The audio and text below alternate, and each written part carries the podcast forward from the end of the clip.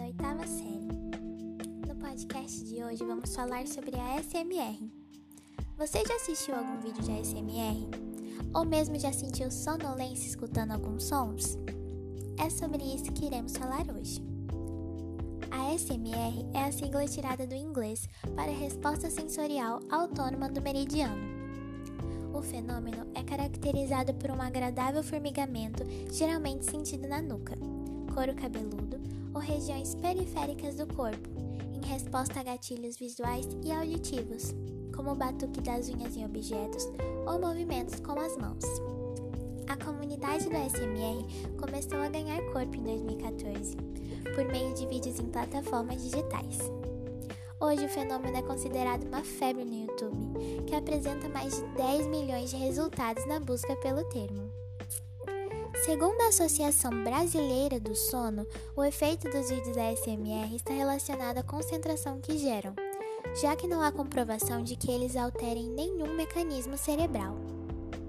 Além dos barulhos de objetos e vozes baixas, há vídeos de ASMR chamados de roleplay, que simulam situações cotidianas potencialmente relaxantes, como ir ao mercado, fazer uma tatuagem ou visitar o dentista.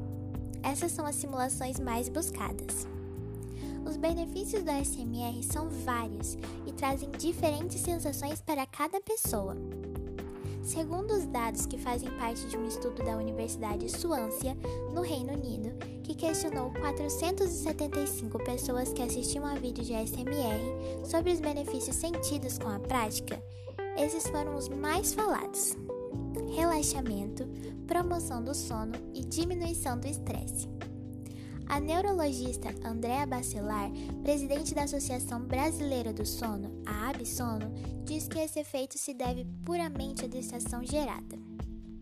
De acordo com a pesquisa britânica da também Universidade Swansea, os gatilhos preferidos pelos adeptos são sussurros, atenção pessoal, som, sons nítidos como bater a unha em objetos, arranhar e etc. Sons vagarosos, sons repetitivos, risos, barulho de avião, barulho de aspirador de pó e gargalhadas. Você já deve ter se perguntado o que diz a comunidade científica sobre o SMR. Uma ideia popularmente difundida sobre a SMR é que não há pesquisas acadêmicas que comprovem a sensação de formigamento no cérebro. No entanto, o tema parece ser cada vez mais explorado pela comunidade científica. No site do Centro Latino-Americano e do Caribe de Informação e Ciência da Saúde, conhecido como BIREM, é possível ter acesso a pelo menos seis pesquisas que procuram explicar as raízes do fenômeno, bem como fazer um estudo de campo sobre seus benefícios. Apesar da SMR ser conhecida como um fenômeno que relaxa e induz o sono, os vídeos podem ser utilizados para diferentes propósitos, como diminuir a ansiedade antes de uma prova ou mesmo superar um término de namoro. A verdade é que o SMR está entrando cada vez mais na vida das pessoas, e falando pessoalmente como uma consumidora assídua desse conteúdo, os benefícios são incríveis e podem ser até mesmo terapêuticos. Você deve estar se perguntando consegue relaxar com SMR. Que tal checar? Eu recomendo. Espero muito que tenham gostado.